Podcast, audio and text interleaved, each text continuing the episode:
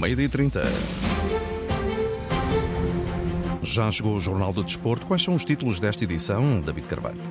Nesta edição, a continuidade ou não de Fernando Santos como selecionador nacional, a desilusão de Cristiano Ronaldo, a frustração dos adeptos portugueses no Qatar, continua o Mundial, amanhã é dia de Argentina-Croácia. No Sporting, o apuramento está à vista na taça da Liga para ouvir Ruben Amorim. Benfica, primeira derrota na era Roger Schmidt. Ainda o futsal, a natação, o basquetebol e o handball. Vamos a isso. Jornal do Desporto, edição David Carvalho. A continuidade de Fernando Santos à frente da seleção nacional vai ser equacionada depois desta eliminação no Mundial com Marrocos. A reunião com o presidente da Federação Portuguesa de Futebol deverá ser marcada em breve, embora não haja pressa nesse sentido na estrutura federativa. A seleção nacional só volta à ação em março e Fernando Santos tem contrato até 2024, justamente até ao fim do próximo europeu. Leonel Pontes defende a permanência de Fernando Santos. Foi o único treinador que tirou títulos para Portugal. Eh, ganhamos o Campeonato da Europa, ganhamos a Liga das Nações e eu acho que o Fernando Santos, o Michel Fernando Santos, na minha perspectiva, tem o perfil certo para a seleção nacional. Apesar de não, não termos passado esta, às meias finais, que acho que tínhamos condições de o fazer, ainda por cima com o adversário que no ranking está muito abaixo de nós, acho que é um homem que tem toda a credibilidade e espero que, que dê continuidade ao seu trabalho na Federação. A sua experiência, a sua forma de estar e, e a sua capacidade para gerir este tipo de contextos é, é muito elevada e se a Federação apostou no Mr. Fernando Santos até 2024, tem todo o sentido uh, dar-lhe a continuidade. Leonel Pontes, antigo adjunto de Paulo Bento na Seleção Nacional. Já Manuel Cajuda, um dos poucos treinadores com mais de 500 jogos na Liga Portuguesa, também não vê razões para mudar o selecionador. Fala-se muito em mudanças e as mudanças implicam, eh, quase todas apontam para a mudança do selecionador. Eu não vejo motivo para isso. Este selecionador também foi ao fim e ao cabo, aquele que mais vezes ganhou e aquele que continua a ter condições para ganhar. E mudar por mudar, só para fazer a vontade, é melhor pensar, é melhor repensar e é melhor continuar porque nós temos uma excelente seleção. O mudar implica, provavelmente, às vezes até que aconteça isto. Até o que está bem se muda. Mas para que ajuda, há uma crítica em relação à mentalidade dos jogadores portugueses na seleção nacional. Os jogadores jogam em grandes equipas na Europa, quando chegam a Portugal, adquirem a mentalidade portuguesa. Eh, já vamos. Há muito tempo que eu digo que esta seleção é uma seleção uh, não é proativa, é uma seleção uh, reativa. Se tivesse que jogar mais com Marrocos, ganhava. Mas quem quer ser campeão do mundo tem que o demonstrar por práticas e não por conversa. De Manuel Cajuda passamos de novo a bola a Lionel Pontes, que aponta uma falta à equipa portuguesa falta de consistência? Nunca fui uma equipa consistente do ponto de vista da exibição, apesar de espaços, a equipa ter bons momentos de futebol. Aquela derrota da, da Coreia do Sul não foi uma derrota que tenha trazido grandes benefícios, porque acabamos por ganhar a seguir à Suíça e fizemos um jogo fraco do ponto de vista tático e do ponto de vista coletivo contra o Marrocos, o que, de certa forma, retirou-nos a possibilidade de ir às meias finais. Mas há outros pecados a considerar, diz eh, Lionel Pontes nesta entrevista conduzida pelo jornalista José Pedro Pinto. Surpreendeu-me, por exemplo, a não utilização de William Carvalho titular após o jogo da Suíça, porque fez um bom jogo. Parece-me que uh, Bernardo andou muito longe da área, muito longe do drible curto e do, do passe de golo, e Bruno Fernandes que uh, aparentemente jogava na direita, mas uh, em, em, grandes momentos do jogo andou em todo lado, sobrepondo uh, posições e jogando quase aquele meio campo uns em cima dos outros. Leonel Pontes, numa mensagem de Cristiano Ronaldo com impacto global, comentada, por exemplo, por Pelé, Mbappé, LeBron James ou o ator norte-americano Jamie Foxx, isto uh, em relação a essa mensagem no Instagram, uma rede social, depois de sair em lágrimas do estádio Alto Mama, o capitão da Seleção Nacional vincou que jamais viraria as costas aos companheiros e ao país. Ganhar o Mundial era o maior sonho que tinha. Nunca desistiu, dando tudo ao lado de grandes jogadores nas cinco provas em que participou.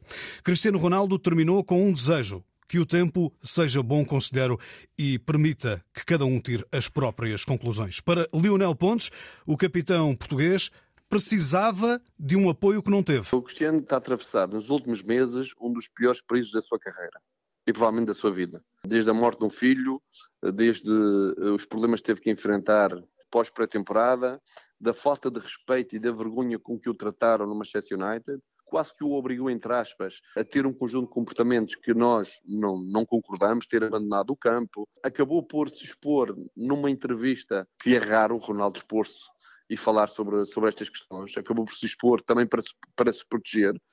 E quando ele deu tanto ao país, à Federação e uh, à equipa uh, durante tantos anos, nessa altura que ele precisava de apoio de toda a gente, estar fora do campo foi um pouco dar sequência àquilo que se passou nos últimos seis meses. E nesta altura ele precisava de apoio, ele precisava estar, precisava estar dentro do campo, precisava estar tranquilo, uh, sem ter este tipo de, de questões à volta dele.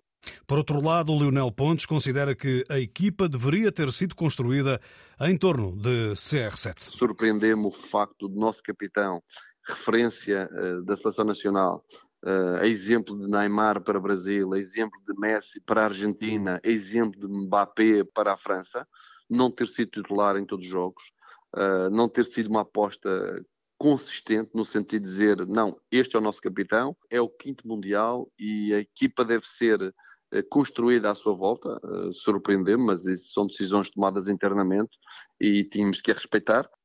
Leonel Pontes, entrevistado por José Pedro Pinto. Manuel Cajuda, eh, à conversa com João Gomes Dias, salienta que houve demasiada atenção centrada nas lágrimas do capitão português do que na justiça da derrota com Marrocos. Se o Ronaldo chorou agora, não é menos verdade que o Eusébio chorou em 1966 e que antes do Ronaldo chorar, choraram os espanhóis, choraram os alemães, choraram os brasileiros e, portanto, uh, há, uma nova, há uma nova etapa para cumprir na seleção, há novas coisas para fazer. Portugal perdeu com, com Marrocos e, na minha opinião, perdeu bem, cometeu mais erros do que Marrocos. Uh, Marrocos sabia que só poderia ganhar assim, aliás, foi assim que ganhou a Espanha. Manuel Cajuda, entrevistado por João Gomes Dias. Vamos agora em direto para o Catar, onde permanece um enviado especial da Antena 1, o Nuno Matos, que, boa tarde, Nuno, nos dá conta da frustração dos adeptos portugueses que também estão tristes. Explica lá porquê. Frustração, irritação, tristeza dos adeptos de Portugal porque, segundo Elizabeth Reis, que é fan líder eh, aqui no Qatar, os adeptos portugueses não foram eh, bem tratados. E a Elizabeth teve seis meses de trabalho pela frente e depois foram seis meses de trabalho por água abaixo ou não, Elizabeth? Não, não, de todo que não. Foram seis meses magníficos, gostei muito de todo este envolvimento e as coisas positivas foram mais que as negativas.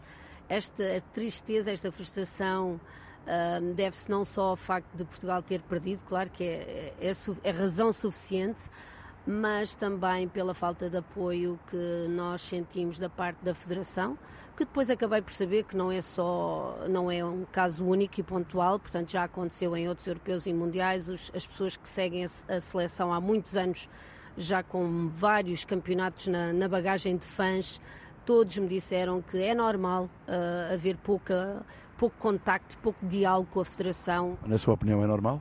Eu não acho nada normal, uh, acho que não devia existir sequer. Acho que a equipa só iria beneficiar com um carinho uh, mais uh, direto aos jogadores e toda a equipa técnica, e eles iriam beneficiar muito, porque acho que, o, que eles, o amor que eles iam sentir e esta nossa alegria ia-lhes dar um encorajamento absolutamente fantástico. Acho que isso devia ser feito sempre, sempre.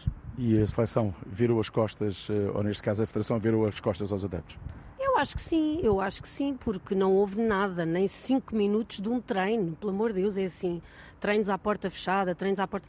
A seleção teve que se preparar antes, não é nestas duas semanas de Qatar que agora é que se vai preparar para o Mundial, portanto acho que isso não faz sentido absolutamente nenhum, tem que estar focados, concentrados, obviamente, mas não acho que sejam 5 ou 10 minutos de porta aberta num treino que fosse tirar a concentração deles. Pelo contrário, acho que nós íamos era contribuir para eles irem de coração cheio, porque o grupo, o grupo que nós tínhamos aqui era absolutamente fantástico e cheio de amor para, para dar e vender. Poucos adeptos portugueses nas bancadas dos estádios no Qatar. Uh, a que é que, a que, é que se acabou por, a que é que se deve a essa situação?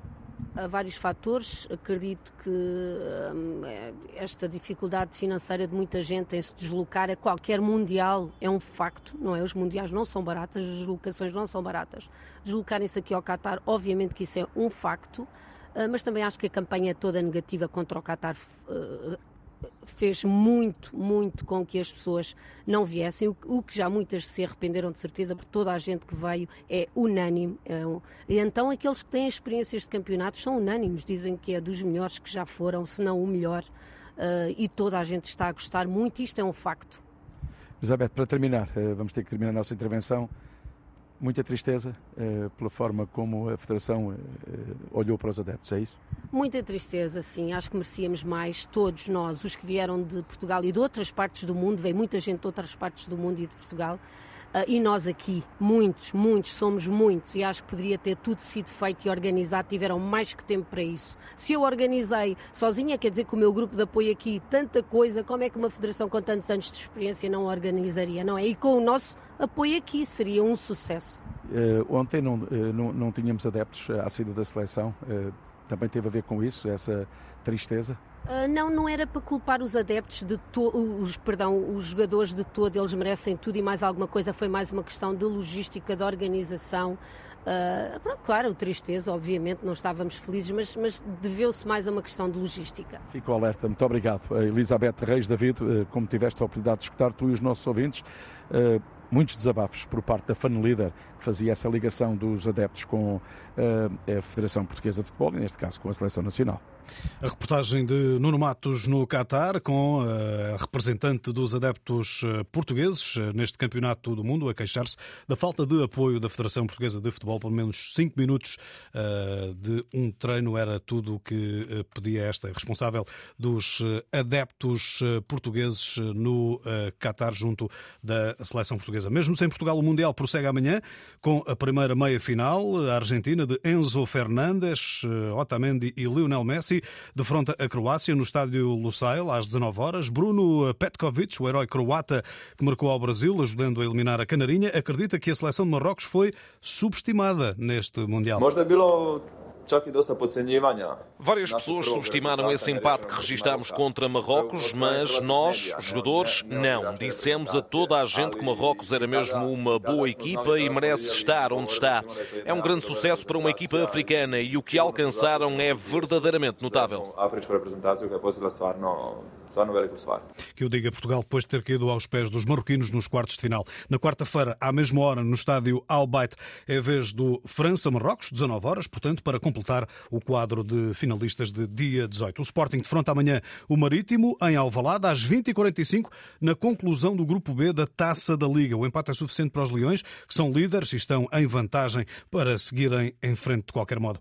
Insulares eh, estão eliminados na prova. Contacto em direto com a Academia Cristiano Ronaldo em Alcochete, onde está o jornalista João Correia, que assistiu à conferência de imprensa de Ruben Amorim, que, claro, tocou no tema mundial. Boa tarde, David. Rubén Amorim a deixar essa nota da insatisfação por Portugal ter caído aos pés de Marrocos, mas sublinha a ideia que no futebol tudo é possível, ainda para mais em campeonatos do mundo e que nem sempre vence a melhor equipa. Poderíamos ter chegado mais longe, mas fomos eliminados nos quartos de final por uma equipa que defende muito bem, não atacou, não, não atacou tanto, mas já sabíamos que, que, que era um, um, jogo perigoso e assim que eles fizeram um golo tornou tudo mais difícil. No futebol tudo é possível e quem sou eu que que, que, que comanda uma equipa que foi eliminada por uma equipa da terceira divisão. Portanto, o que eu tenho a dizer é que nem sempre a melhor equipa vence, principalmente quando é um jogo. Fica a nota de Rubén Amorim, também esses elogios à formação de Marrocos, que segue agora para as meias finais do Campeonato do Mundo. Em relação ao jogo de amanhã em casa, frente ao Marítimo, a ambição do treinador do Sporting é clara: vencer, somar os nove pontos no grupo e não sofrer golos para aumentar os índices de confiança. Vamos apresentar uma equipa muito forte para vencer o jogo, para não sofrer golos para aumentarmos a diferença de, de, de, golos, de golos. Queremos fazer os nove pontos, porque, porque não interessa a classificação neste momento da Taça da Liga. O que queremos é continuar a, a vencer jogos, quinta vitória consecutiva, e, e volto a dizer, não sofrer gols, acho que é importante para a nossa equipa ter essa sensação, uh, porque nos dá confiança para, para, para o que vem. Sporting que em caso de vitória soma cinco vitórias consecutivas, seria a primeira vez nesta temporada. Romero Amorim que admitiu ainda que Mateus Fernandes será titular no jogo de amanhã e que não conta com Morita, que chegou com mazelas da seleção e desses jogos do Campeonato do Mundo. O Sporting que recebe o Marítimo às 8h45 da noite, como tu disseste, David, em Alvalade.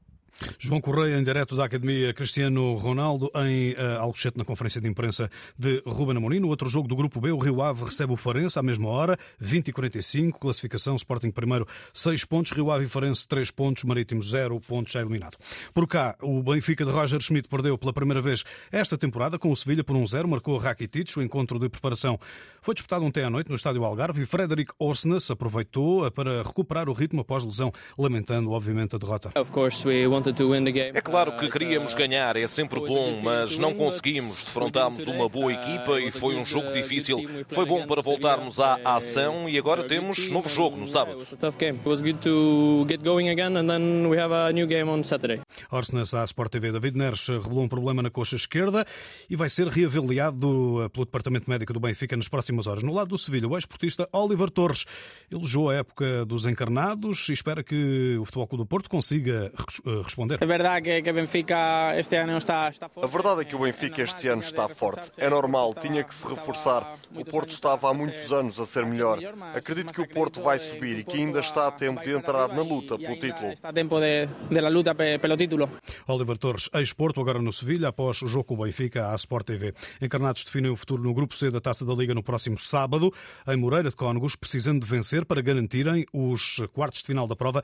O empate basta ao Moreirense. O Futebol Clube do Porto regressa hoje ao trabalho após três dias de folga, na sequência do triunfo em Chaves, na Taça da Liga. Dragões voltam à competição esta sexta-feira para decidirem a presença ou não nos quartos de final da Taça da Liga, ao receberem o Vizela na terceira ronda do Grupo A. Jogo marcado para as 20h30. Hoje fecha o Grupo F, com o apurado Boa Vista a receber o Vitória Sport Clube de Guimarães a partir também das 8h30 da noite. Santa Clara reforçou-se com mais um japonês, o médio defensivo Kento Misao, deixa o Kashima Antlers para assinar até 2024 com mais duas épocas de opção. No futsal, o Benfica continua invencível no, prima, no fim da primeira volta da fase regular do campeonato, ao ganhar em casa eh, do Elétrico em Ponte Sor por 4-2. Na natação, Diogo Ribeiro voltou a brilhar ao fixar novo recorde nacional dos 100 metros livres. É o primeiro português a baixar a fasquia dos 47 segundos. Aconteceu na estafeta de 4 por 100 metros livres, com um nadador de 18 anos a fazer o primeiro percurso em 46 segundos e 65 centésimos. Basquetebol masculino, Taça de Portugal. Ontem houve clássico. O Benfica venceu o Porto por 97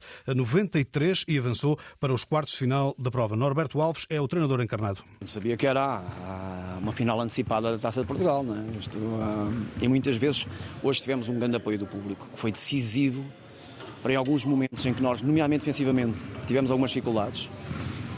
Acho que quando mudámos para a defesa zona foi aí que mudámos o jogo. Mudámos claramente o ritmo de jogo deles, começaram a ter dificuldades em saídas rotinas. Acho que não estavam também um pouco à espera e foi muito importante para nós vencermos o jogo. Nos fez ganhar confiança na defesa e depois as coisas, quando se ganha confiança na defesa, no ataque, correram naturalmente melhor, não é? Norberto Alves, treinador do Benfica. Destaque ainda para Willy Abon, do segundo escalão, que eliminou na Taça de Portugal o Oliveirense por 79-75. Termino com handball. A equipa feminina eh, do Benfica qualificou-se para os oitavos de final da Taça Europa com um novo triunfo sobre o Borac, da Bósnia e Herzegovina, por 50-24 na luz em eh, Lisboa. Termina aqui o Jornal de Desporto, edição David Carvalho. A informação desportiva em permanência na net em desporto.rtp.tv.